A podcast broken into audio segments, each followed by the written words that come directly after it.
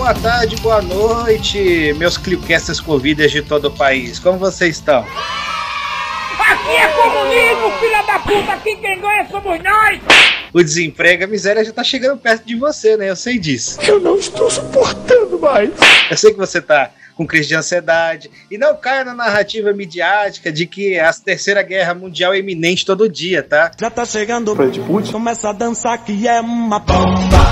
Show! Drogado! Eu tô ouvindo que vai acontecer uma catástrofe nuclear. Olá, meu nome é Paulo Cogos e estou fazendo essa live em defesa do programa nuclear da Coreia do Norte.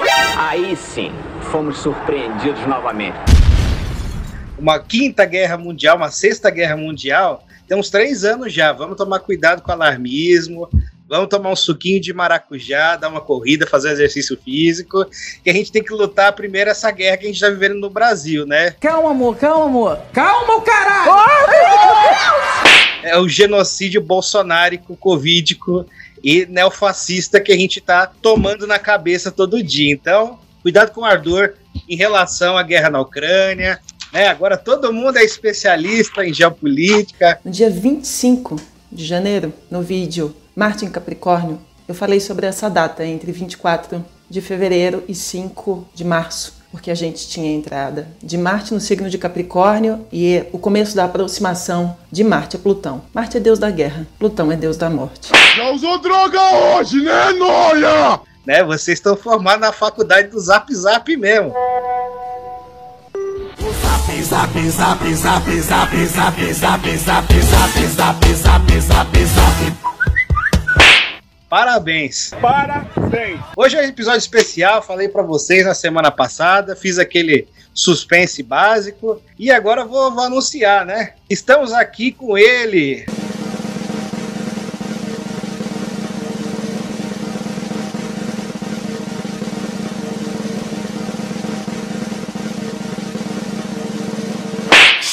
Tá engraçado hoje, seu filho de uma puta. Tu tá com o patati patatá enfiado no teu cu, é? O nosso pré-candidato mais gato, Uh, lá, lá. Gabriel Colombo. O homem disparou, disparou, disparou. Hoje ele vai gravar com a gente, é uma participação muito especial e a gente vai discutir os problemas e soluções dos comunistas trazem para São Paulo. Me dê, babai.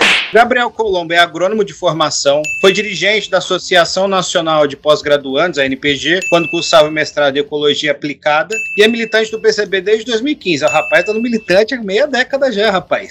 Porra, tudo isso? O rapaz tá no PCB há meia década já, rapaz. Respeita a minha história. Tendo participado ativamente das lutas populares e do ciclo de lutas aberto com a crise capitalista de 2008, e mais especificamente no Brasil, com as jornadas de junho de 2013. Tá falando sério? Olha aí, hein? Cuidado, a petistada que tá ouvindo. Vão dizer que a gente é financiado pela CISA. É mentira, hein? Não seja leviano. Vocês têm medo do povo. Chupa que a cana é doce, meu filho. Residente na cidade de Piracicaba, no interior paulista, Piracicaba que eu adoro.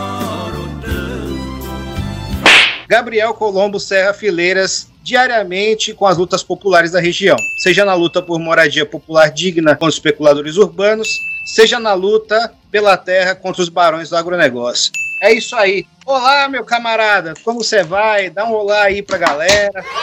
Um homem, uma máquina, uma besta enjaulada, com ódio.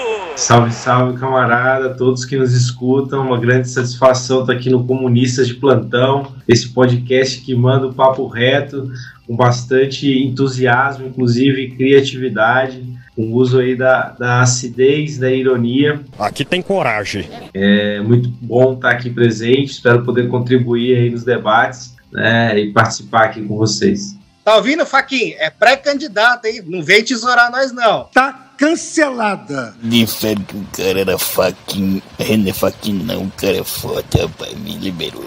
Cuidado com a censura que já estão querendo tirar o Telegram por conta das, das eleições. Calma lá, é pré-candidato, tá? Tá bem colocado aqui, vocês estão ouvindo. Depois a gente vai usar isso aqui como prova, hein? Fica quieto aí, Faquin. Calma, filho da puta! Calma. Seguinte, hoje, né, a gente vai discutir um pouco sobre o desgoverno Bolsodória e quais são as implicações dos desmontes, do entreguismo, do Dória que se elegeu lá em 2018 fazendo a campanha política como o Bolsodória quer se desvincular de qualquer maneira. O herói da pandemia, o capitão vacina de São Paulo, quer se desvincular de qualquer jeito do seu legado. Deu errado. Mas a gente vem aqui denunciar novamente que a memória não pode ser curta.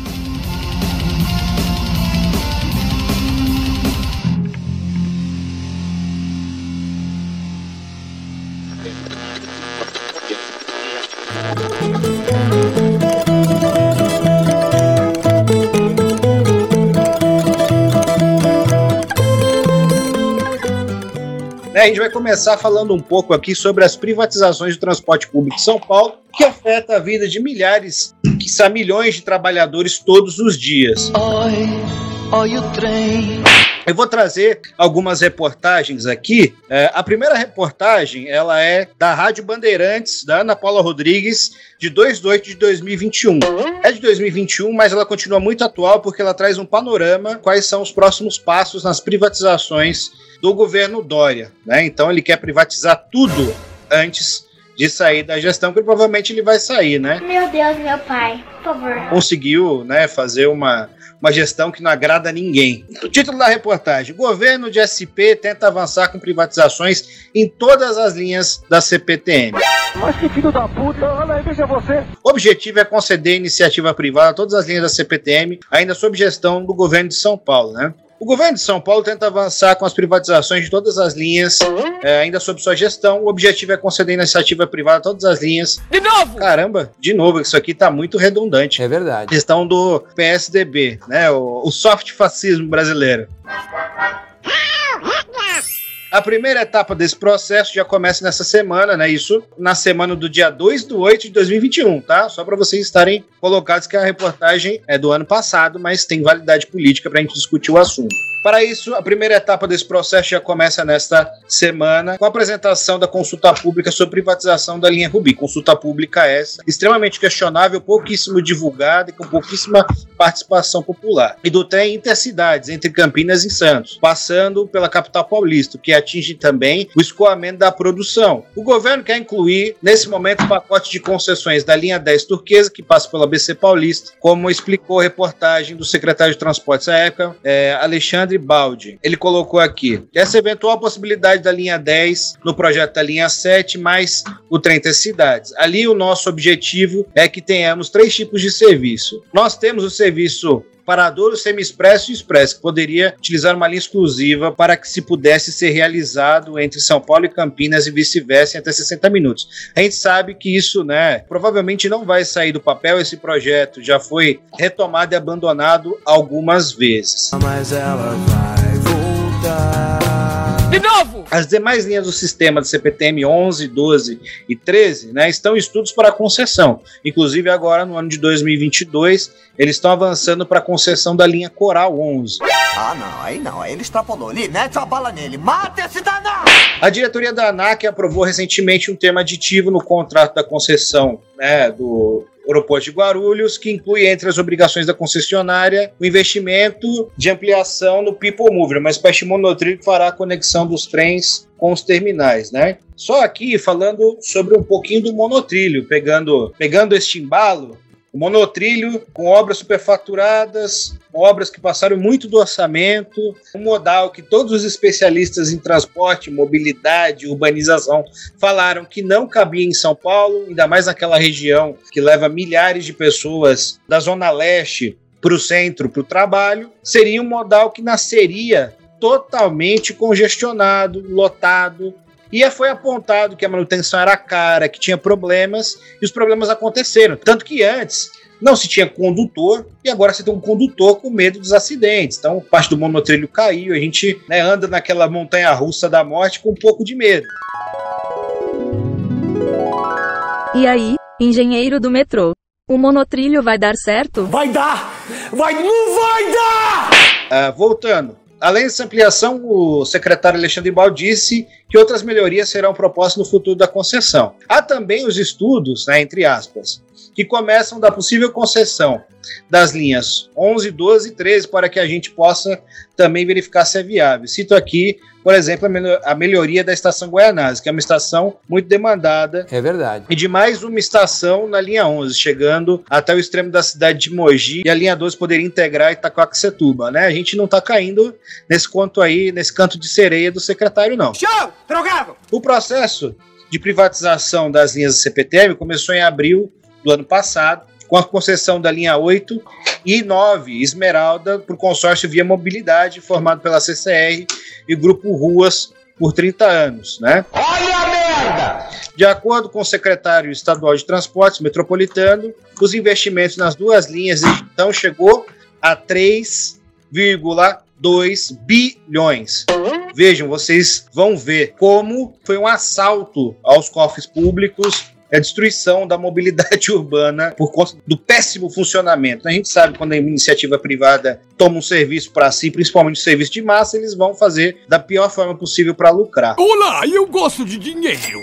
E aqui eu trago uma reportagem da Rede Noticiando, que é quem entrou em contato com a Via Mobilidade. Esse já é uma reportagem no dia 9 de 2 de 2022, do Igor Roberto, né? Desde que assumiu, né, de forma inicial a administração, operação em conservação das linhas 8, Diamante e 9 Esmeralda, no dia 27 de janeiro de 2022, a concessionária Via Mobilidade tem recebido uma enxurrada de reclamações por parte dos passageiros em relação à limpeza dos trens e estações, né? Olha a merda! Iniciativa privada trata os pobres como porcos dentro do trem, porque os relatos é que se encontrou comida estragada, podre, que estava vários dias, marmita, não tem limpeza dentro desses trens, né? Alguns passageiros relatam ter encontrado restos de marmita dentro das composições, lixo que outros usuários deixam nos trens e por aí vai. Não só isso. A rede noticiana entrou em contato com a concessionária para além de cobrar explicações sobre a falta de limpeza citada pelos usuários, cobrar melhorias nesse tipo de atendimento. E nota via mobilidade disse que informou que são feitos diariamente procedimentos de limpeza e higienização. Não, não parece. Ué, bom, nem vou terminar de ler isso aqui, né? Porque isso aqui é um discurso protocolar, enfim, né? Relações Públicas que mandou isso, né? Trazer a reportagem mais honesta sobre esse tema, que é uma reportagem do Tab Wall. O Tab Wall ainda faz um jornalismo que vale a pena, né? Mais isento, né? Um pouco mais democrático. Jornalista! Olha a merda! Prioridade a lucro. Usuários e equipes denunciam falhas em trens de São Paulo, dia 28 de 1 de 2022, um dia após a concessão, né? É reportagem da Juliana Sayuri da Mary Declerc. Na noite do dia 22 de janeiro, Alan Afonso, de, 36, de 33 anos, passou uma hora parado dentro de um vagão entre as estações Antônio João e Santa Terezinha, um trecho da linha Diamante entre Barueri e Carapicuíba, na região metropolitana de São Paulo, né? Ele disse que ficou 20 minutos dentro de um trem com as apagadas e sem nenhum tipo de ventilação. Ninguém comunicou sobre o que estava acontecendo. Nós abrimos as portas do trem à força e começamos a ir para os trilhos para poder ir até a próxima estação. Hoje, no dia que a gente vem gravando, dia 4 de 3 de 2022, estamos aqui meia-noite gravando, né? Os guerreiros do, do, da gravação, a gente só grava de madrugada aqui. É o único horário que a gente tem tempo. A linha 9 e a linha 8 pararam. Os passageiros andaram pelos trilhos, todos perderam, enfim, dia de trabalho, não conseguiram chegar no trabalho, fora o transtorno. As pessoas com mobilidade reduzida andando nos trilhos, andando quilômetros para chegar até uma próxima estação. E isso é corriqueiro, né? Está acontecendo todos os dias. As denúncias são que todos os dias as falhas acontecem em algum horário do dia e que né? A operação ficou muito ruim desde que a concessionária privada assumiu. A gente vê né, alguns memes né, o pessoal vai reclamar lá pro, na página da CPTM, a CPTM fala: olha, a gente tem mais nada a ver com isso. Quem, quem tá cuidando agora é a Via Mobilidade. Marca o Twitter da Via Mobilidade, vamos falar com ele. João, não quero mais saber dessas porra, não. Essa pica não é mais minha. Essa pica agora é do Aspira.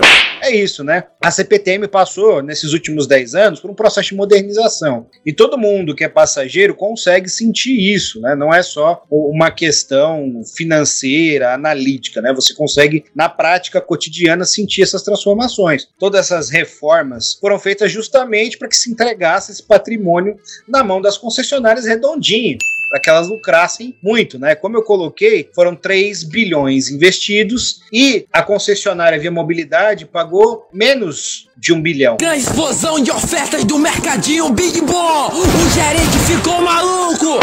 É, já saiu lucrando e muito, saiu na frente. Andar de trem na região metropolitana de São Paulo, às vezes é uma prova de resistência, com o adicional do calor intenso no verão, nas linhas 8, Diamante e Esmeralda. O TAB apurou alguns vagões com ar-condicionado quebrado, brincavam com a tolerância de quem estava vindo de Itapevi em direção ao centro de São Paulo na manhã do dia 26. O ar gelado oscilando, vagões apinhados de passageiro no pico da manhã, ambulantes pingando de estação em estação para driblar fiscais e tentar vender aromatizante eucalipto e pochetes antifurto. Aqui vai minha defesa dos ambulantes. Deixa os ambulantes trabalharem, né? Porque é isso, a gente está numa crise agravada do capitalismo pela pandemia e pelo governo ultraliberal fascista do Bolsonaro, e a gente tem aí em média entre 60 e 70 milhões de informais, deixem os ambulantes trabalharem. 41 paradas, 80 quilômetros, 1 milhão de passageiros por dia. Porra, tudo isso? No fim de dezembro, o comando das linhas 8 e 9. Viagens perdidas. A cada deslize de, de maquinistas, encavala-se um atraso. De atraso em atraso, isso equivale a viagens perdidas de gente que deixou de embarcar e se atrasou para um destino, né? Diz a fonte, que é também desde a infância passageiro frequente das ferrovias de São Paulo. Operador de trem maquinista da CPTM precisa de conhecimento técnico e tempo. Tempo para treinar, preparar para eventualidades e se adaptar para não ficar nervoso no dia a dia, diz Altino Prazeres, de 54 anos, atual coordenador do Sindicato dos Metroviários de São Paulo e há 26 anos operador da linha 1 do metrô a Jabaquara Tucuruvi. Mas treinamento acelerado, tudo a toque de caixa, a lógica do setor privado, é a prioridade do lucro. Né? Foram registradas falhas, inclusive em vídeos que viralizaram em trabalhadores dos treinos no WhatsApp, como a abertura de portas do lado errado, opostos à plataforma. Abrir porta ao Léo pode parecer um erro simples, entretanto, envolve riscos de passageiros, porventura, se distraiam e possam sair do lado errado, né? Então, uma queda de 2 metros de altura, e a depender do trecho, você tem um choque de 3.500 volts esperando aqueles que caem. Na manhã do dia 7 de janeiro, né, de janeiro de 2022, um trem que estava no pátio da estação Presidente Altino avançou para onde trabalhavam equipes de manutenção e energizou a área. Isto é, a energia foi ligada ali, o que poderia eletrocutar todos os trabalhadores de uma vez. É o mesmo que devia desligar os fusíveis de uma residência para trocar o chuveiro e alguém por acidente ligá-los novamente. É uma ocorrência, é uma ocorrência que fere todas as normas técnicas de segurança. É gravíssimo, relata os funcionários da CPTM, né? Por sorte, ninguém se feriu. O desgraçado do, do Bolsonaro falou o seguinte, que é pagar Uber pros passageiros. Ah, vá a merda! Puta que eu pariu! É, acho que eu nem vou, não vou entrar aqui na, no mérito da Uber para não me estender sobre isso, né? Mas é, é um descalabro, né? Se nem o Paese tá funcionando direito depois que essa porcaria dessa via mobilidade assumiu, né? imagine pagar Uber para alguém. A gente tem que lembrar o quê? Acabou de ter o ato de regulação, né? O ato regulatório das ferrovias então, Bolsonaro vai ampliar a malha ferroviária, seguindo o interesse do agronegócio, da burguesia de maneira geral, para escoamento da produção de maneira mais barata.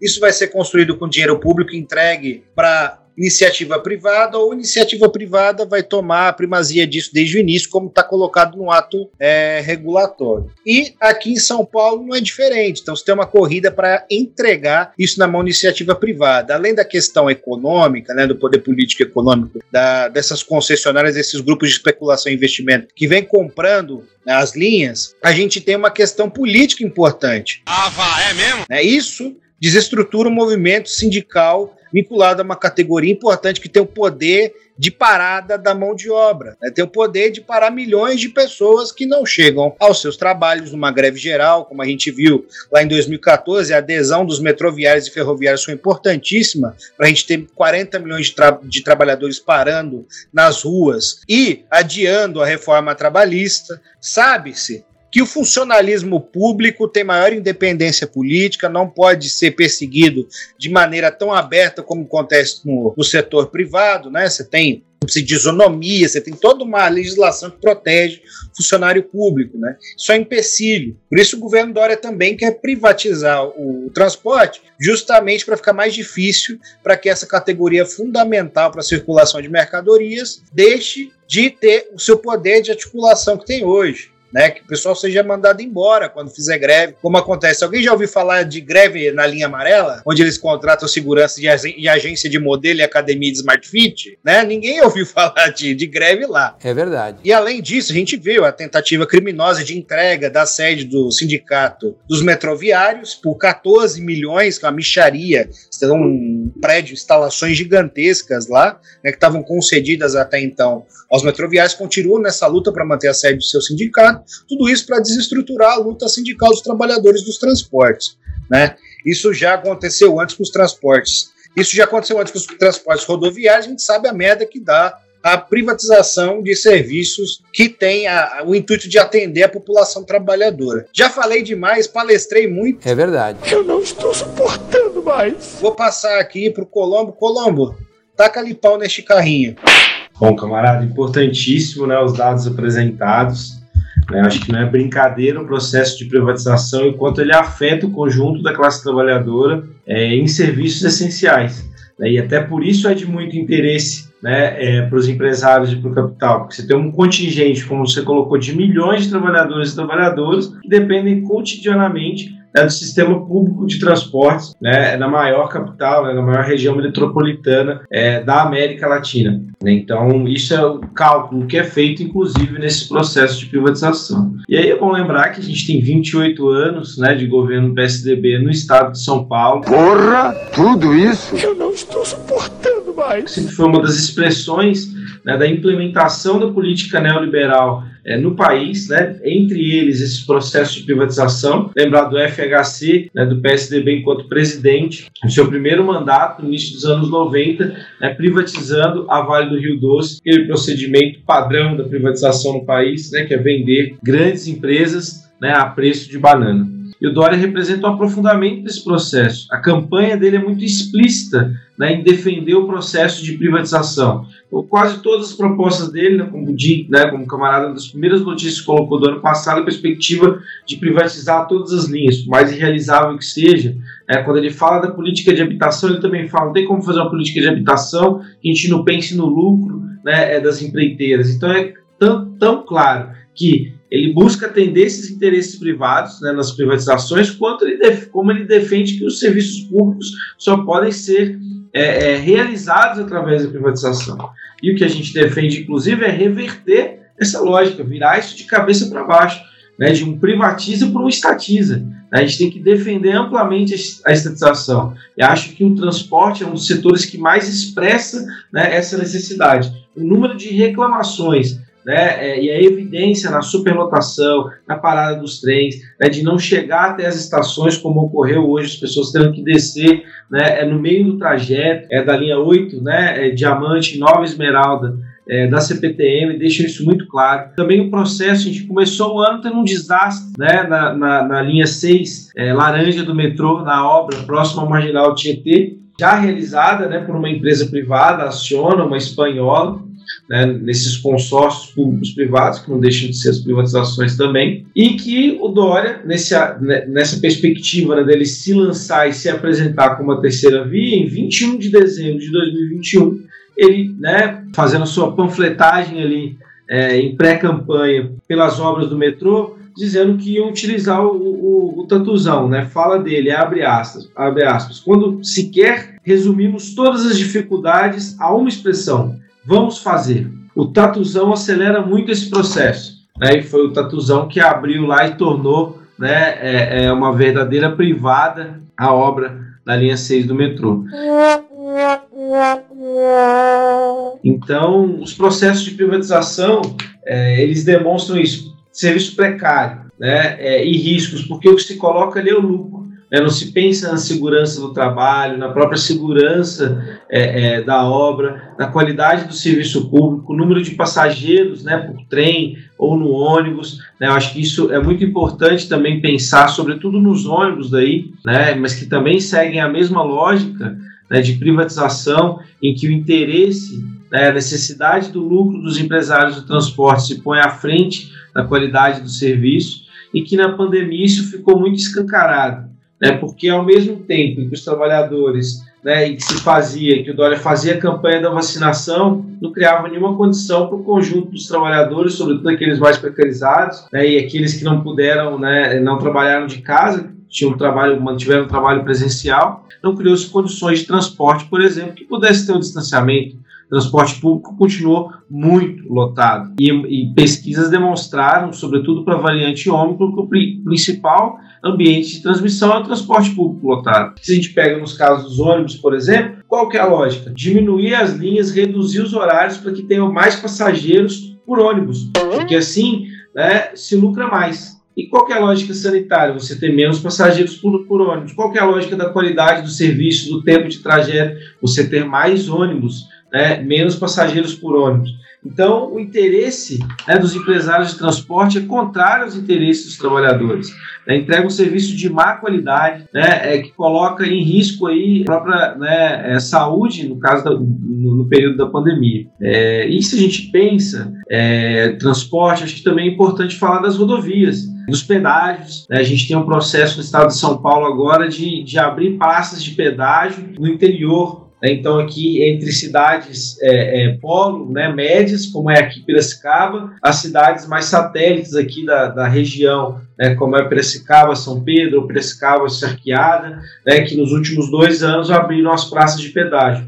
E isso depois do governo do estado, muito similar ao que o camarada apontou da CPTM, depois que o governo do estado investiu para duplicar a via, no caso da, da Piracicaba São Pedro, melhorar a qualidade do asfalto, quando está tudo pronto, vai lá e entrega né, é, para privatização. O Departamento de Estradas e Rodagens, né, ele tinha uma função, ele é criado também com a função né, é, de construir né, e reformar as rodovias, pavimentar também e a gente precisa retomar esse processo. É um processo de, de estatização também né, é, é, das estradas, né, para construir, inclusive, com qualidade, né, manter não só dos grandes eixos, né, mas também é, das, da, das ligações aí das estradas entre cidades menores do interior. Então, acho, camarada, que é, é isso. Né, a gente tem cada vez mais demonstração de que a privatização não é o caminho adequado. Né? A gente sente no bolso, no dia a dia, precisando utilizar os serviços é, privatizados, e no caso do transporte isso é muito latente, né? são muitas horas e muitas horas apertado, enlatado, então é urgente a gente mudar essa dinâmica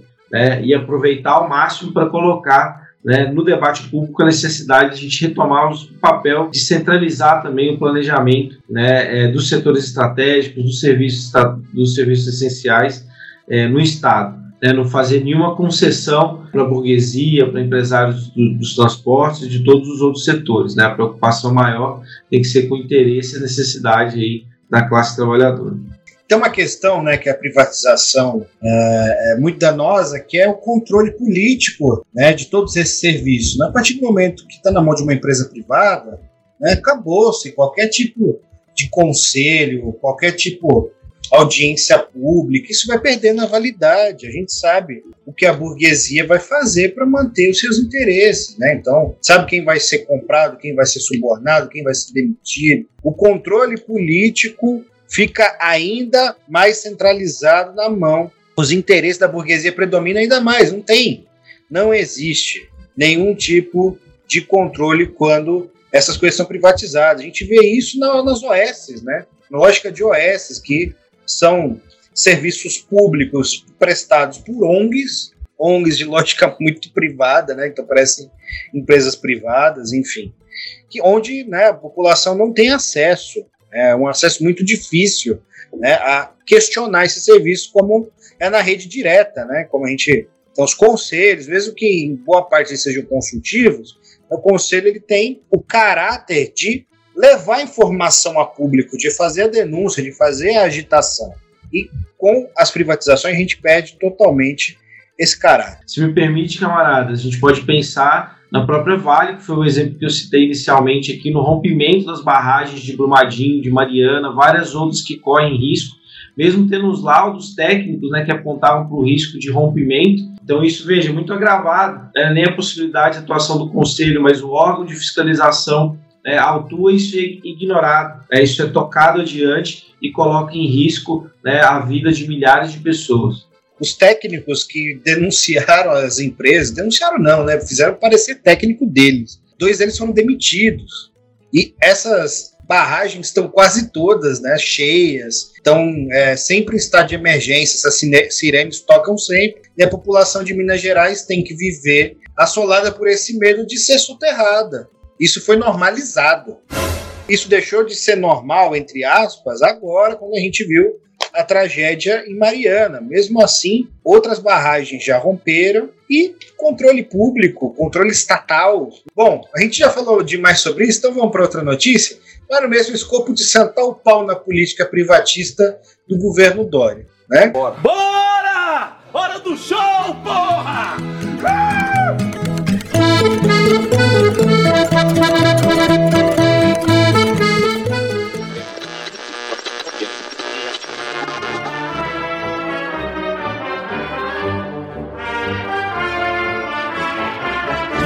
Dória foi vendido como o pai das vacinas, o antagonismo ao Bolsonaro em São Paulo, a alternativa, a terceira via, o sensato. É? Que merda. Deu errado fizeram aquele xingamento homofóbico, ele de calça apertada, ele começou a usar calça apertada. Aí sim, fomos surpreendidos novamente. Na verdade, Dória é um desastre político, achou o PSDB, né? Tá com uma intenção de votos pif. A gente nunca viu um candidato do PSDB no segundo mandato ter uma intenção de voto tão baixa.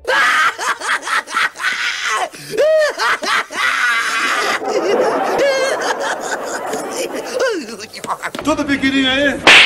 Ficou como um traidor, não tem aliados políticos, não confio nele. Enfim, né, é um desastre. A população tem uma rejeição muito, muito alta da população, mas essa coisa de pai da vacina, né? Principalmente aí um pessoal da social-democracia, ah, não, porque o Dória fez o mínimo, etc. Dória é um oportunista. Dória viu nisso uma oportunidade de antagonizar com Bolsonaro. E também certo pragmatismo burguês. Ó, vacina logo a galera, a gente não garante lockdown, a gente não garante uma política mínima. Um pouco antes da pandemia, né, em 2019, não só em 2019, durante a pandemia, teve várias tentativas de privatizar o Butantan, corte de verba, demissão de funcionários. Vida puta! Vou ler uma reportagem aqui do Sindicato dos Bancários sobre o Instituto Butantan de 2019, essa reportagem. A reportagem é da Cida Oliveira, da Rede Brasil Atual, para vocês terem noção de como o pai das vacinas tentou matar a incubadora, né? Na propaganda do governo de São Paulo, João Dória, a investidores estrangeiros que estava rifando São Paulo de maneira escancarada quando ele entrou. Ele achou que ele, ele era um day trade com São Paulo, fazendo joguinho de Bitcoin com, com uma das maiores megalópolis da América Latina. Para apresentar seu programa de privatização, que eles chamam de desestatização, bonitinho, né? O Butantan é anunciado como um instituto de ciência e tecnologia de qualidade mundial, que recebe investimento de mais de 200 milhões, que está inserido numa política estatal de investimento pesado, entre aspas, tá? Que corresponde a 74% total do investimento do setor no país, né? A realidade do órgão centenário vinculado à Secretaria Estadual de Saúde não é bem assim.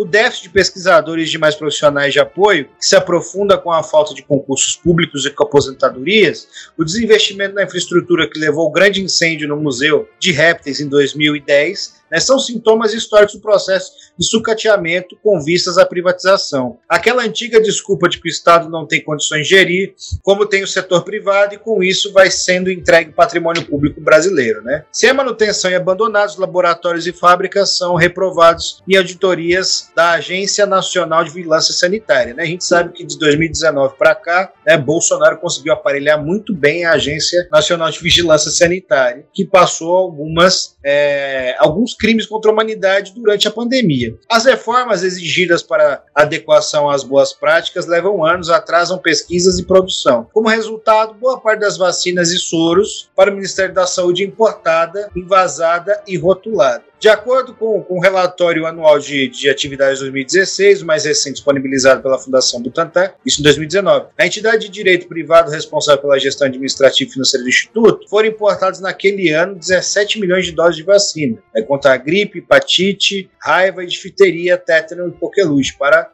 complementar a produção própria de 76 mil. Veja se o Instituto Butantan tem capacidade de produzir mais vacinas que 76 mil. A leitura do relatório confirma depoimentos de trabalhadores que permite afirmar que, no momento, a Instituto produz apenas a vacina contra difteria e tétano adulto, né? Picadas de escorpião, né? Em 2016, quando foram notificados 91 mil casos de picada de escorpião em todo o país, com 120 mortes. O Instituto Butantan produziu 17 mil doses de soro anti-escorpiônico. Né? De acordo com o Ministério da Saúde, o número tem aumentado. Então a gente tem uma, uma quantidade gigantesca dessas ocorrências. Tem o básico, que é o soro anti-escorpiônico. Né? Eu acho que tem né, escorpião na, na fauna brasileira a rodo para a gente conseguir fazer isso. É questão de desinvestimento e destruição dessa instituição.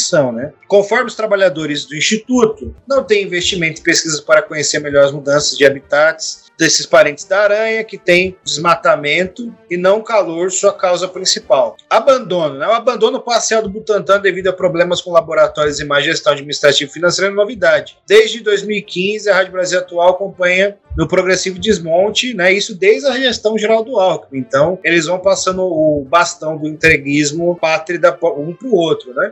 Olha a perseguição política, né?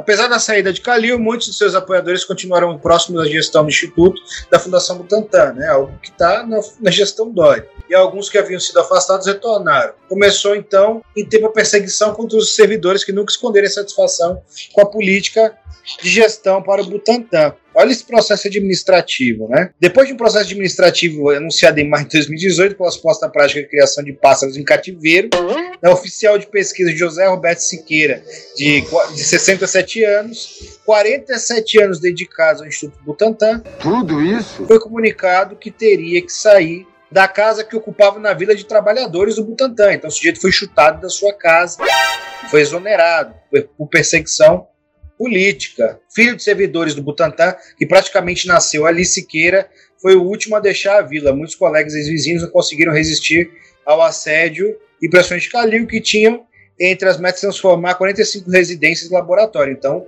a vila de trabalhadores que tinha no Butantan foi transformada, não se sabe, né, em laboratórios. Então, eles sucateiam os laboratórios, usa desculpa para arrancar os trabalhadores que já moravam lá. Essa política continua. A gente teve um dos maiores cortes de verba do, do Instituto Butantan na sua gestão. Ele foi anunciado para ser vendido.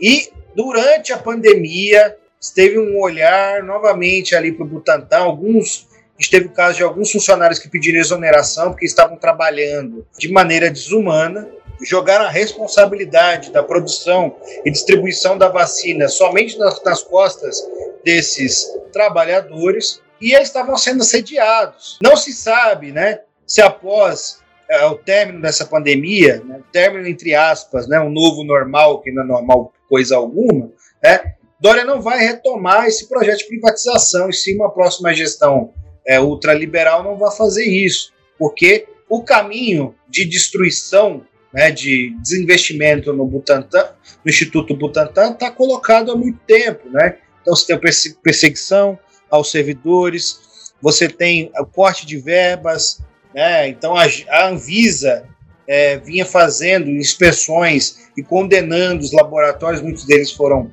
desativados. Esse é o pai das vacinas, né? que continuou o processo, sucateamento o principal instituto que pesquisa, né? não só a questão do, do soro anti-escorpiônico, antiofídico, mas das vacinas que são usadas na, nas campanhas em todo o país, né? Então hoje a gente tem a maior parte das vacinas portadas justamente por uma política de Estado e governo prioriza a compra dessas vacinas de outros países, como a gente poderia fazer, né? A gente tem o caso de Cuba, que é uma ilha com 10 milhões de pessoas submetida a um embargo, uma guerra econômica criminosa há mais de 50 anos, que hoje tem uma própria vacina chamada Soberana, né, que é uma das mais eficazes que é uma das mais eficazes contra o Covid-19. Então, não é uma questão de falta de, de verba, uma questão de desinvestimento mesmo, de priorizar as importações, como se faz em tudo hoje no Brasil, que vem sendo desindustrializado tomando novamente a pecha de fazendão covídico, né? quase um, um, fazendão da República Velha, que só produz soja com defensivos agrícolas que não são usados em lugar nenhum do planeta. Vamos continuar aqui nos ataques do senhor Dória. Né? Tem uma reportagem muito boa e bem resumida do Brasil de fato, que mostra aí três grandes cortes investimento em ciência durante a pandemia. Dória propôs cortar investimento em ciência em três ocasiões durante a pandemia. Né? O orçamento da FAPES para 2021 só foi garantido no último dia do ano, após pressão da comunidade científica. A reportagem é do dia 11 de janeiro de 2021, de Daniel Giovanaz. O governo Dória de São Paulo ah, é mesmo?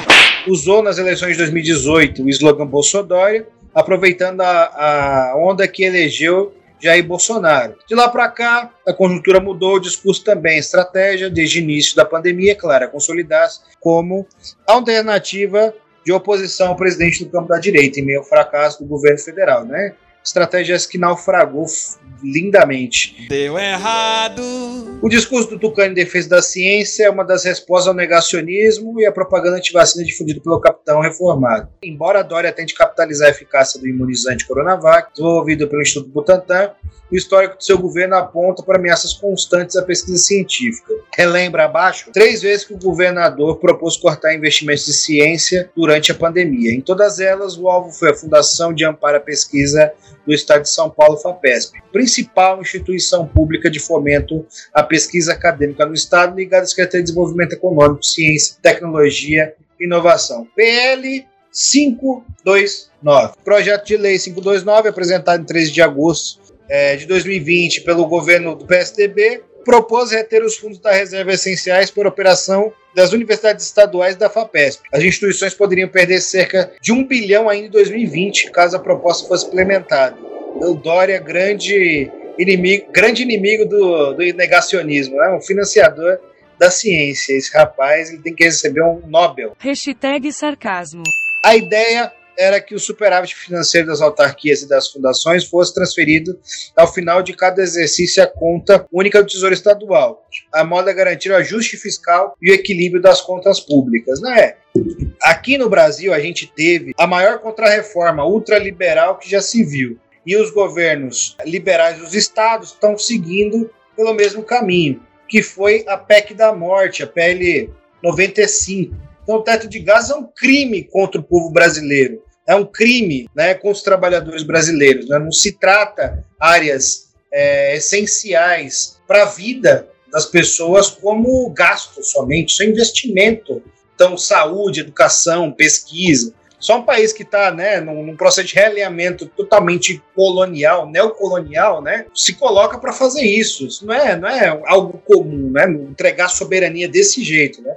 A gente teve um processo de golpe, né, de um fascista, depois assumindo o poder para destruir qualquer tipo de soberania nacional. Isso diz respeito à soberania do povo brasileiro. A medida foi removida do texto do projeto em outubro após pressão de deputados da oposição das comunidades científicas do Estado. Organizações como a Academia de Ciências do Estado de São Paulo, Sociedade Brasileira do Progresso da Ciência chegaram a lançar um abaixo assinado contra os códigos, reunindo mais de 178 mil assinaturas. PL 627 de 2020 também de autoria do governo Dória, tentou reduzir em 30% o orçamento da FAPESP 2021, com base em uma interpretação equivocada da emenda constitucional 93 de 2016 da desvinculação da receita dos estados e municípios.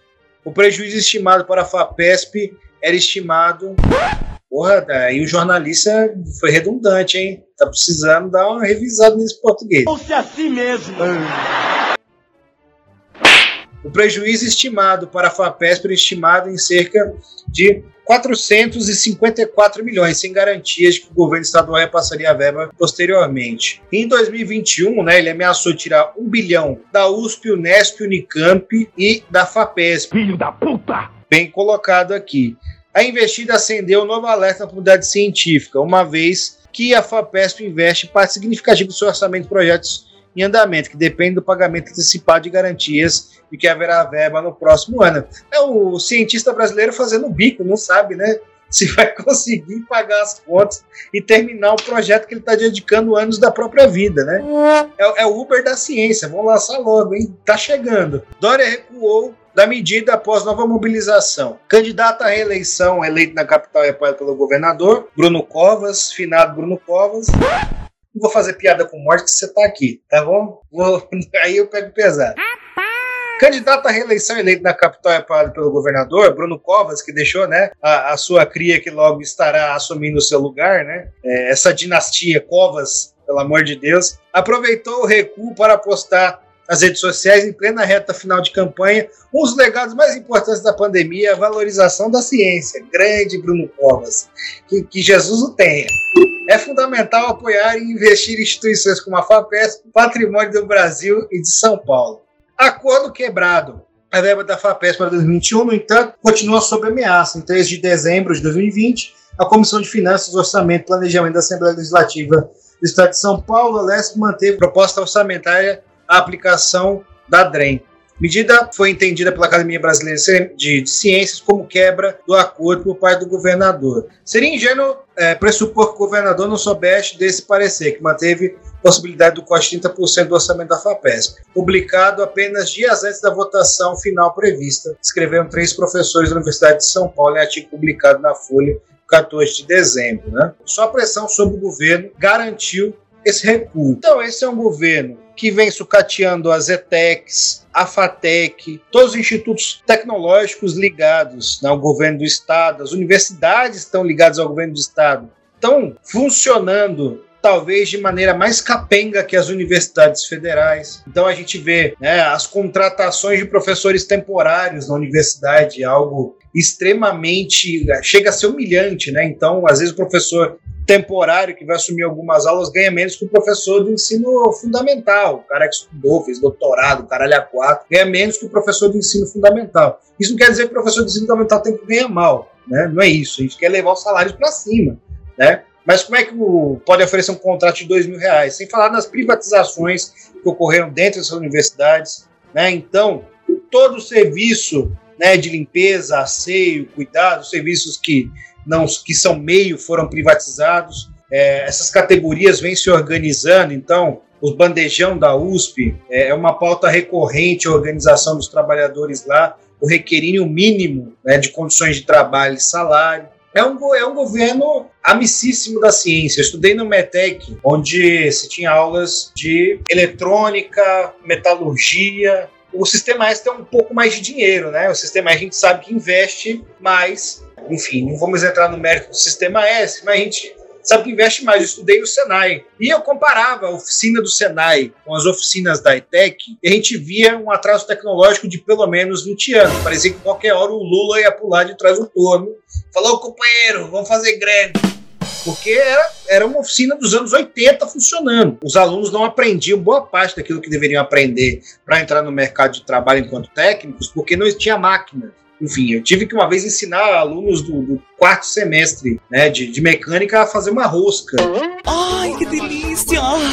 Né, quando era metalúrgico. Então, veja um nível de sucateamento, destruição da educação tecnológica. Né? E é uma educação muitas vezes tecnicista, mecânica, né, que não leva em consideração uma formação de um operário que vai ter múltiplos conhecimentos e não vai ser mão de obra alienada. Então, né, os institutos de pesquisa, a gente viu os cortes também na CAPES.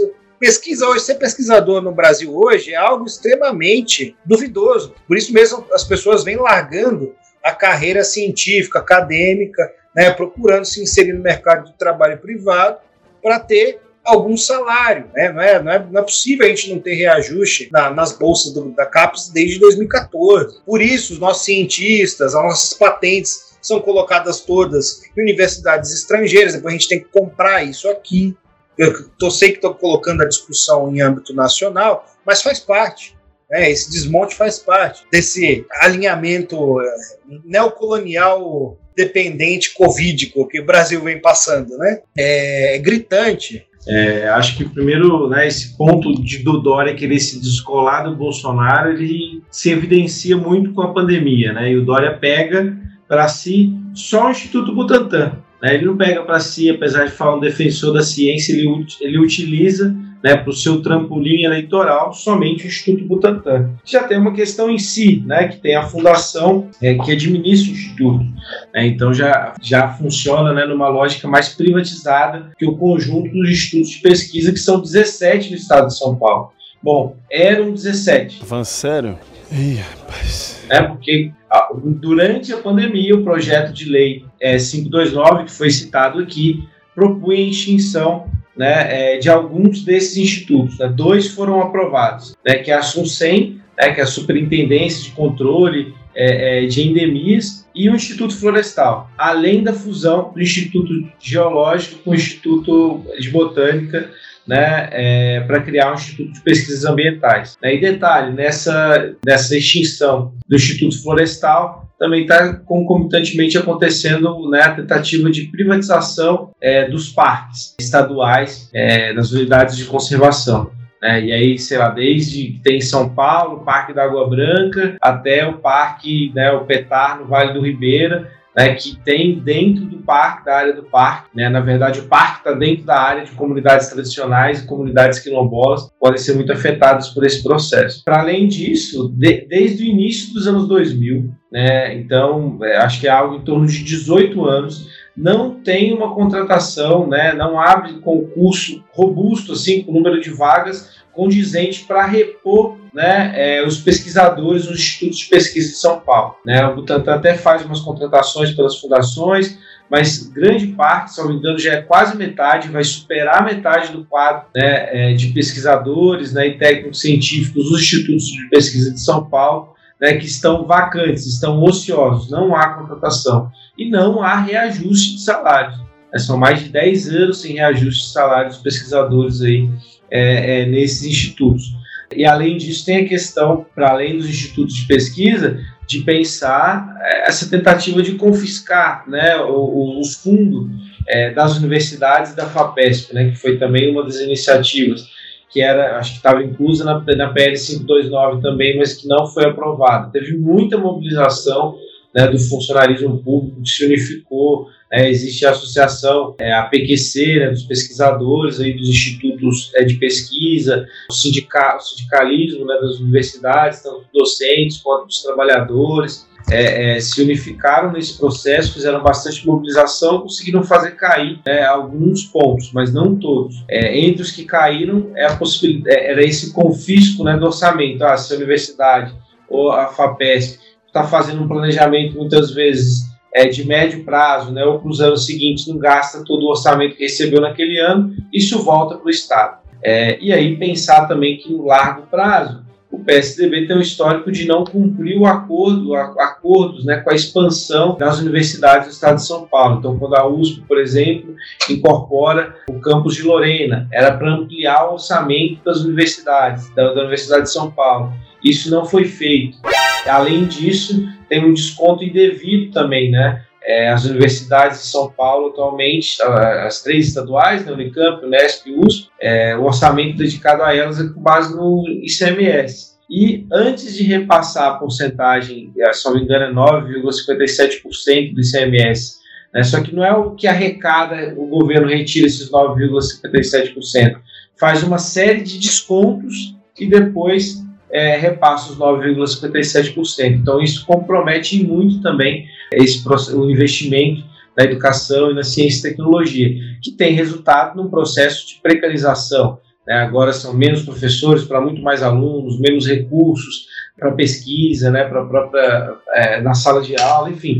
É um processo mesmo é, é de desmonte, precarização que é concomitante a luta da classe trabalhadora, da juventude trabalhadora por acessar a universidade. A universidade se populariza e ela vai se tornando mais precarizada, a não ser em núcleos duros de curso de engenharia, medicina, direito, etc. Né? É, é, mas, no geral, né, ela se populariza e é precarizada. E indo para o debate da ciência e tecnologia, o que, que esse desmonte, né, esse sucateamento tem a ver com isso atende interesses do capital das classes dominantes? Acho que a gente tem, sempre tem que se perguntar isso né, para não cair numa ingenuidade de que é uma má gestão, né, ou que é só uma escolha, que eles são ultraliberais, como se eles não estivessem atendendo os interesses da burguesia. Então, veja, já coloquei um pouco do ponto de vista do ensino. A partir do momento que a classe trabalhadora consegue impor as cotas, né, conquistar através das lutas, impor formas de acesso à universidade, políticas de permanência, etc., esse ensino vai sendo precarizado.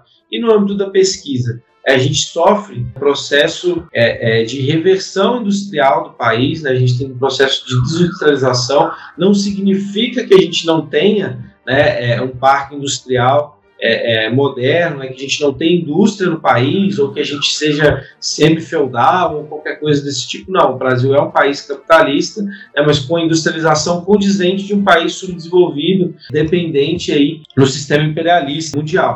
Só que aí qual papel nos cabe aqui? Né? Nesse processo, a gente não produz a ciência e tecnologia vinculada né, a mesmas necessidades de desenvolvimento econômico do país, muito menos para a classe trabalhadora. Isso é vinculado também aos monopólios internacionais, que é o que predomina na economia. Se a gente pega todos os principais setores, a gente percebe aí a presença né, de grandes monopólios internacionais. Eles querem utilizar a pesquisa que tem na universidade, mas eles também têm os seus centros de pesquisa, geralmente nas suas matrizes. Então isso vai montando, digamos, uma rede né, é, internacional de pesquisa. E que o nosso papel aqui é, como você colocou, né, tipo, ter um pesquisador precarizado, um pós-graduando né, é, fundido, ralando, né, com sofrimento psicológico, tentando fazer a pesquisa dele, mas isso tudo é drenado para esses centros, é, mas isso tudo é drenado né, para esses centros de pesquisa na matriz dessas empresas. Isso, pelo menos, o que a gente produz de mais robusto de ciência e tecnologia. Né? E mesmo os institutos de pesquisa vão sendo colocados a serviço dos interesses né, desses monopólios. E o que tem que não atende, né, luta para ter uma míngua de verba, para trabalhar precarizado. Então não é que não tenha pesquisa que isso é o que predomina, é o que dá esse sentido da precarização, é o que faz focalizar onde tem investimento. E aí você retirar o financiamento público, ele serve para quê? O que, que, você vai olhar dentro da universidade? Você vai criar uma desigualdade, né, é, ou dentro dos institutos de pesquisa, entre os setores que tem ali. Aqueles que fazem pesquisa, né, que voltam-se para o interesse da classe trabalhadora, que voltam-se para o interesse do país, eles não vão receber investimento. Né? Vai receber investimento aquele que atendeu aos interesses do capital privado. Aí você vai olhar a universidade, bom, você vai ter né, centros, laboratórios, é, muito investimento, salas de aulas modernas, bibliotecas, é, excursões, possibilidades de intercâmbio, maior facilidade de emprego, vai estar tudo vinculado ao quê? A esse capital monopolista e o resto caindo aos pedaços. Quem e onde acessa mais ou menos a classe trabalhadora? Então toda essa é, desigualdade ela vai tornando-se acirrada. Tem uma fala, se não me engano, eu conheço muito pelo Zé Paulo Neto, né, que fala que esse processo de transformação né, da Universidade da Ciência e Tecnologia, né, é, ele vai criando ilhas né, de conhecimento no mar de mediocridade. Né, porque você vai tendo investimento, não vai tendo condições de ensino, de ciência e tecnologia. Isso tudo a gente sente na pele. Eu fui, fiz o mestrado, período no qual eu construí a Associação Nacional de Pós-Graduandos, construí a PG, né, a gente está, é, digamos, entre aqueles que mais sofrem, porque a gente tem uma condição muito instável, uma bolsa que não é reajustada desde de 2013, 65% de desvalorização, é, com cobranças cada vez mais intensas para a gente produzir, né, é isso, e algo que é cada vez menos apropriável no sentido da gente se formar intelectualmente, de compreender né, onde se insere né, as nossas contribuições, a quem elas servem, muito mais naquela lógica produtivista de né, gavetinhas e uma super hiper especialização em que a gente está muito mais sujeito, é, inclusive a processos aí de, de sofrimento, de adoecimento psicológico, né, é, mesmo casos de suicídio na pós-graduação que tem aumentado. Então eu digo assim, né, para pensar ciência e tecnologia e um grupo que sofre muito com isso e, no geral, esse sucateamento,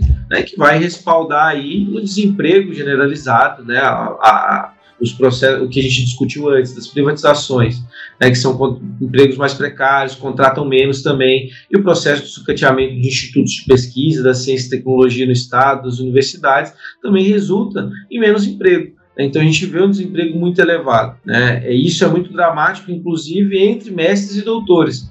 Então, é, enquanto está na taxa de desemprego né, geral do país, é, no último período aí, entre 13% e 14%, entre mestres e doutores 25%, 35%. Né? É, então, veja, é muito elevado. É como aquilo lá, a gente dedica maior investimento para formar aquilo que é de melhor, mas acesso ao conhecimento a gente desperdiça isso simplesmente. Né? Porque a lógica do mestre, do doutor, do mestrando, do doutorando é colocar ele ali só nesse ciclo de produzir artigo, servir precariamente como, né, servir como um pesquisador precarizado durante um tempo e depois não tem sentido, porque não tem setor né, econômico que está sendo investido pensando no país, pensando na classe trabalhadora que vai empregá-lo. E essa ilha de conhecimento, ciência e tecnologia, ela emprega muito pouco, não tem espaço para todo mundo.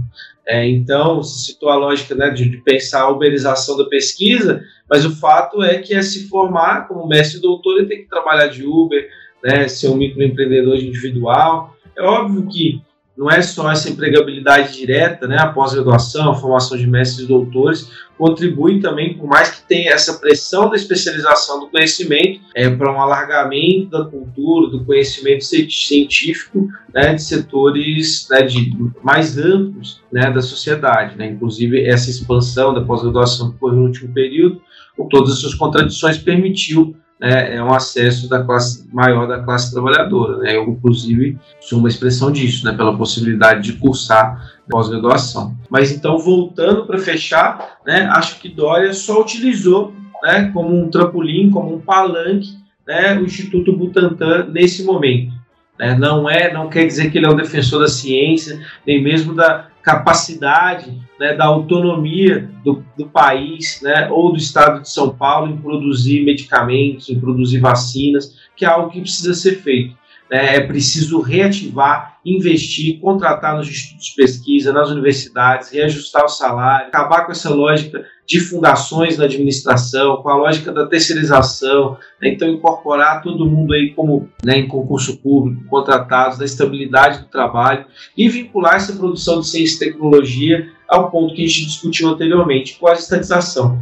Né? Então a gente está discutindo transporte, isso tem que estar tá vinculado com os cursos é, de engenharia, de arquitetura, urbanismo. Né? A gente tem que estar tá pensando isso casado, né? a produção do conhecimento e sua aplicação social. Hoje isso é muito atravancado né, pelo capital. É o capital que filtra aquilo que vai ser produzido enquanto conhecimento, aquilo que vai ter espaço, sobretudo, para ser aplicado socialmente, né, para ser utilizado socialmente.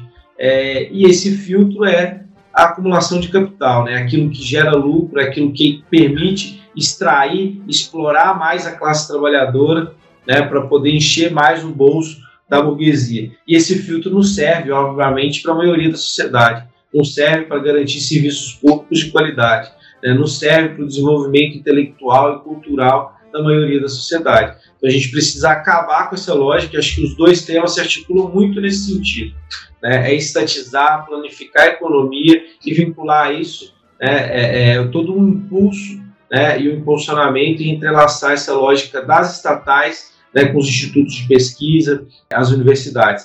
Foi isso que deu certo, inclusive, quando a gente construiu as estatais no país. Né? Se a gente pensa a lógica da Petrobras, com a FRJ e outras universidades, né? ou do Instituto né, do ITA, Técnico Aeronáutico São José dos Campos, e a Embraer, ou em Campinas, se a gente pensa a Telebrás, né, é, com as pesquisas de comunicação na Unicamp. Então, é retomar essa lógica, expandir, inclusive, para mais setores, é, vai ser fundamental né, na geração de emprego, promoção do bem-estar, na nossa capacidade econômica, na nossa soberania. Enfim, acho que é, é inclusive, né, foi muito bom tratar esses dois temas em conjunto. A pesquisa, né, em suma, tem que servir os interesses dos trabalhadores. Né? Isso não quer dizer que a pesquisa deve ter um intuito, a pesquisa, a geração da tecnologia, o avanço das forças produtivas tem que ter só um intuito tecnicista ou utilitarista. Não. Mas as necessidades dos trabalhadores têm que guiar o desenvolvimento né, da tecnologia, as áreas de investimento, né, aquilo que é prioridade. Hoje é o contrário. Tanto que a gente vê as farmacêuticas tomando conta hoje é, das pesquisas em saúde. É, aqueles que vão pesquisar saúde hoje passam necessariamente pelo financiamento privado, como o Colombo colocou, né? O financiamento privado não vai financiar saúde preventiva, né? vai financiar o remédio, né? vai financiar aquilo que é paliativo. isso está vinculado à deterioração das condições de vida e a diminuição da expectativa de vida dos trabalhadores, né, da qualidade de vida, para ver como, é, de maneira muito prática, ciência e tecnologia afetam o nosso cotidiano de maneira direta. A gente está hoje vivendo uma era né, tida como de conectividade. O Brasil tem uma empresa de que produz microchips próprios, né, softwares. A gente não tem. A, a, a defesa, vejam, a defesa do país ainda está vinculada a um sistema, parte dele que é norte-americano. Como é que você tem um sistema de defesa que foi produzido por outro país? É tosco, é pífio, é comando maluco mesmo, sabe? Vitão, se me permite, é, em um encontro, né, a NPG participa dos encontros da Sociedade Brasileira para o Progresso da Ciência. É, teve um deles que foi em Cuiabá, né, e, e, lá tem um batalhão do Exército, né, de, de, fronteira, e eles fizeram uma exibição, né, fizeram uma exposição lá é, no parque da SPPC, e estavam demonstrando justamente o, o, sistema de comunicação, né, e aí falando, produção de, do, né, dos Estados Unidos. Mas e o código, a criptografia? Não, é dos Estados Unidos. Falou, mas e se em algum momento né, é, a gente entrar em guerra com os Estados Unidos? Né, a gente não tem condições de usar, né, a gente não poderia usar esse equipamento, estaria comprometido, ele teria acesso a todas as nossas comunicações. Como fazer? Não sei. Né, deu aquele minuto de tela preta, assim, né, pro, pro, pro rapaz que estava apresentando. Aí falou, não, mas isso não vai acontecer. Ah, vá merda! Puta que eu pariu! A gente é muito aliado dos Estados Unidos. Nunca vai acontecer uma guerra contra o Brasil contra os Estados Unidos. Veja o nível de indigência dos pintadores de, de meio fio, né, cara? Como isso nunca vai acontecer um, um, um conflito com os Estados Unidos. Nenhum país, países pequenos, outros países produzem sua própria tecnologia militar. O Irã, que tem um orçamento, né, um PIB muito menor do que o Brasil, produz a sua própria tecnologia militar, principalmente no âmbito das comunicações e segurança, sabe? É, é, é um nível, né? E aqui você desagradou é, 15 organizações web maoístas que somam 10 militantes, quando você falou que o Brasil não é feudal, né? que é isso, né? Esse processo de desindustrialização, né? E, e, enfim, maior participação dos setores do comércio, na economia, é justamente vinculado à rapina imperialista que vem acontecendo no Brasil, aprofundamento disso a ciência e tecnologia, né, o que é produzido na universidade, afeta necessariamente a nossa vida cotidiana. Isso é uma coisa que a gente tem que fazer, né, de divulgar como isso afeta a nossa vida cotidiana. Porque muitas vezes os trabalhadores que não tiveram acesso a isso não conseguem fazer essa conexão direta. Por um motivo muito simples, o academicismo também existe, né?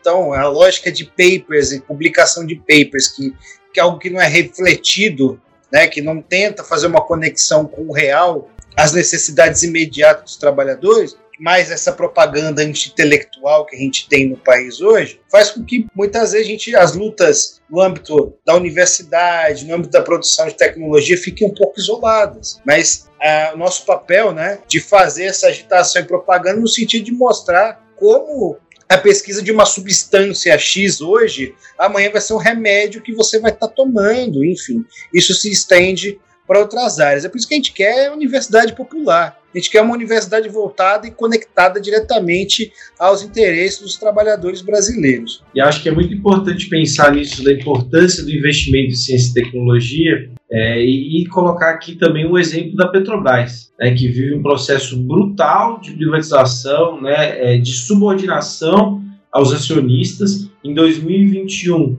somado ao repasse previsto para fazer agora em abril, né, mas referente ao ano de 2021, vão ser repassados 100 bilhões de reais para os acionistas. a maior parte deles né, é, é, é internacional, ou seja, está né, tá vinculado aí a fundos, né, a burguesia imperialista. É, então, veja, tipo, a Petrobras não é só a produção de petróleo. A Petrobras investia muito em pesquisa. Né, e não só aquela que leva o descobrimento do pré-sal na, na, na, sua própria área. Mas como a questão do petróleo também tem um impacto ambiental muito grande, né, financiava pesquisa em outros setores, entre eles questões ambientais. Aqui na, na onde eu me formei em Piracicaba, né, na, na, no curso de engenharia florestal, o pessoal que trabalhava com sistemas agroflorestais é, em assentamentos, no Pontal do Paranapanema, aqui no estado de São Paulo, recebia o financiamento de pesquisa da Petrobras. Então, veja, essa lógica de privatização está tirando o dinheiro da pesquisa e enchendo o bolso né, para os acionistas. Então, pensar né, as estatais também, tipo empresas públicas, né, 100% estatais, é, é importante para pensar também para onde a gente direciona. Né, a gente define o recurso, né, o lucro que essas empresas podem ter socialmente, né, não para uma apropriação privada desse lucro. Lembrando aqui que o setor da Petrobras, que pensava a transição energética e energias limpas foi totalmente destruído com esse processo de privatização. Isso acontecia porque uma empresa estatal, uma empresa privada, uma petroleira, não vai ficar pesquisando energia limpa. Mas como era uma empresa estatal que estava vinculada a interesses de Estado, a interesses né, a mais longo prazo, a interesses dos trabalhadores brasileiros, né, a gente tinha um âmbito de pesquisa onde se pensava a transição energética. E a Petrobras era ecossocialista, é o maior ecossocialista do país. Brasil! Vejam só, apesar da, da, caricatura que estou fazendo aqui, vejam o poder né, que tem a China hoje no, no seu processo de transição energética, diminuição de emissões do, de gases que geram efeito estufa. Né? Então a gente lá tem na China a maior produção de carros elétricos do mundo, né? a maior conexão né, do país é, com a malha ferroviária do mundo, tem planos de diminuição da, da emissão de gás que vem sendo seguidos à risca, cidades que tiveram ah, níveis é, de contaminação do ar diminuídos drasticamente, tudo isso com o quê? Planificação econômica, né? pensar de maneira estratégica vinculada aos interesses dos trabalhadores. Bom, acho que a gente falou bastante sobre esse tema. Colombo, quer falar um pouquinho da sua pré-candidatura? Ouviu, né, Faquinha? Pré-candidatura. Que está cancelada. Show! Drogado! Vamos sim, meu camarada. Acho que mais o sentido também de é, colocar que esses debates né, vão ser fundamentais né, no nosso programa né, da estatização, né, do transporte público né, de qualidade, atendendo aí a classe trabalhadora, não os empresários do transporte, né, na ciência e tecnologia também, atender aos interesses da classe trabalhadora e o desenvolvimento intelectual e cultural socialmente, não travar isso somente para aquilo que atende aos interesses privados das grandes empresas aí que estão acopladas na universidade, mas chamar também que a gente está no início né, da pré-campanha, é, mas já muito ativo, participando das lutas, é, fazendo os debates, chamar vocês também para poder construir esse processo de pré-campanha junto com a gente.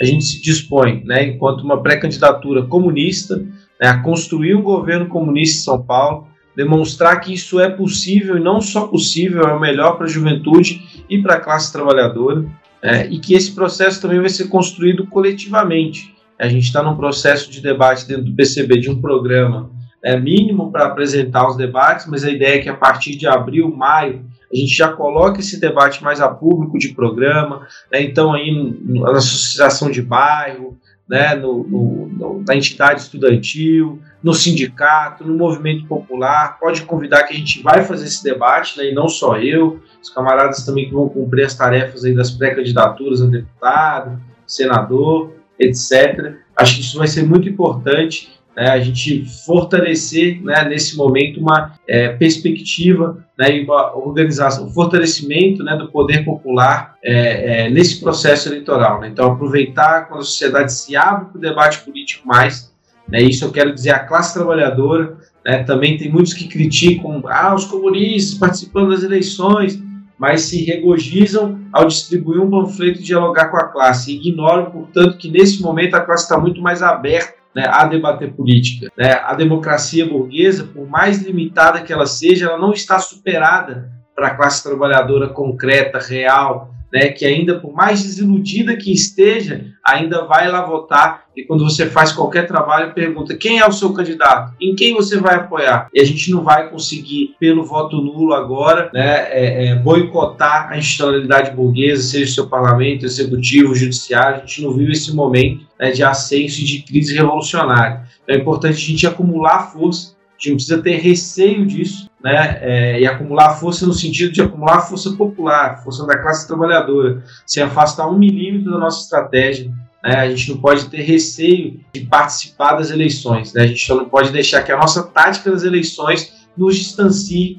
da nossa estratégia. Acho que a gente tem que pautar com muita clareza que o programa que a gente apresenta, né, ele pode ser facilitado com o governo comunista. Nós vamos lutar para que isso aconteça, mas que ele depende, sobretudo, da mobilização e da organização dos trabalhadores. E para ser executado, ganhando ou perdendo, vai depender dessa mobilização. Então a gente quer fazer esse debate coletivo de programa e levá-lo também né, para o pós-eleição, vencendo ou ganhando, que isso se torne mais amplamente né, um conjunto da classe trabalhadora, dos movimentos populares, que passa a defender um programa né, é, que tem a perspectiva da independência de classe e da revolução socialista né, no conjunto das lutas. Acho que assim a gente pode contribuir né, para o desenvolvimento da organização e da consciência da classe.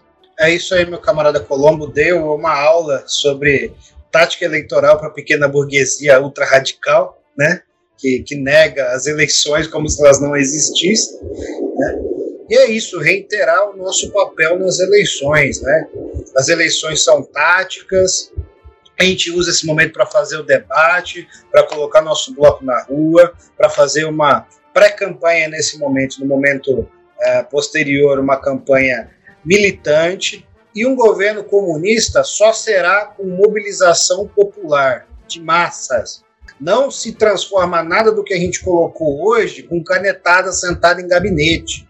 Quando a gente se mantém fiel à nossa estratégia e assume um cargo em qualquer instância né, legislativa ou executiva, né, a gente tem que fazer aquele papel de tribuno do povo, de fazer a denúncia, de chamar para o debate, de chamar para a mobilização, né, através daquelas vitórias parciais, através do processo de acúmulo de forças, da, da pedagogia da luta, não gosto muito desse termo, mas a galera usa, a gente faz com que a classe se organize. Vamos deixar essa bobajada de que comunista não vota, não participa de eleições. É, esse é o momento, né? A gente não está em crise revolucionária, então a gente vai participar, mas vai participar como comunistas.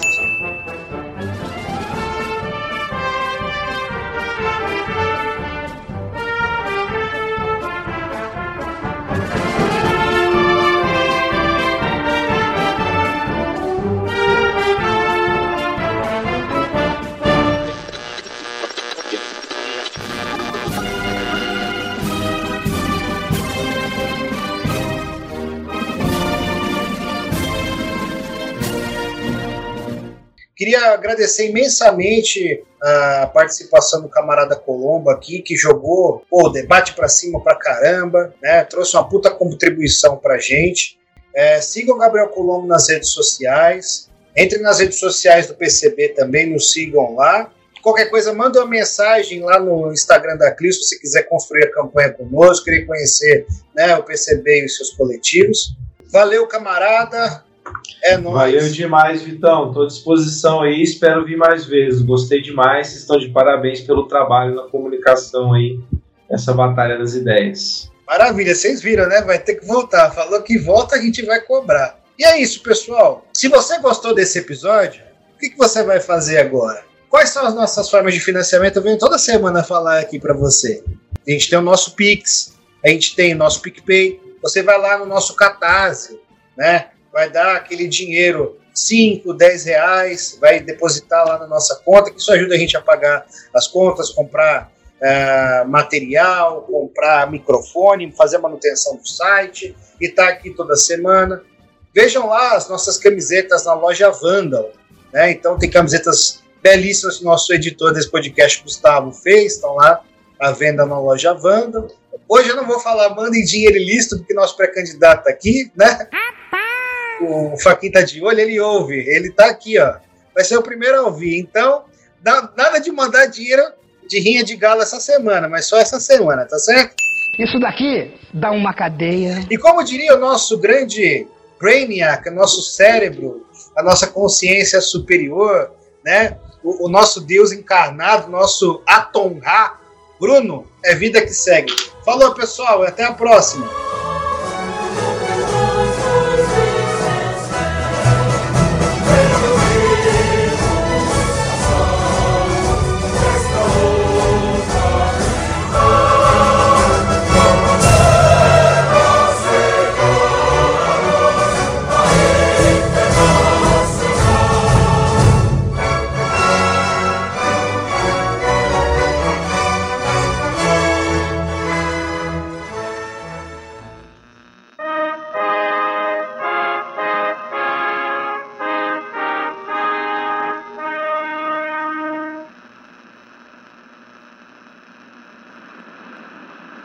Ouvindo o trem aí? Deixa eu Ah, passar. muito, muito, muito de leve. Beleza.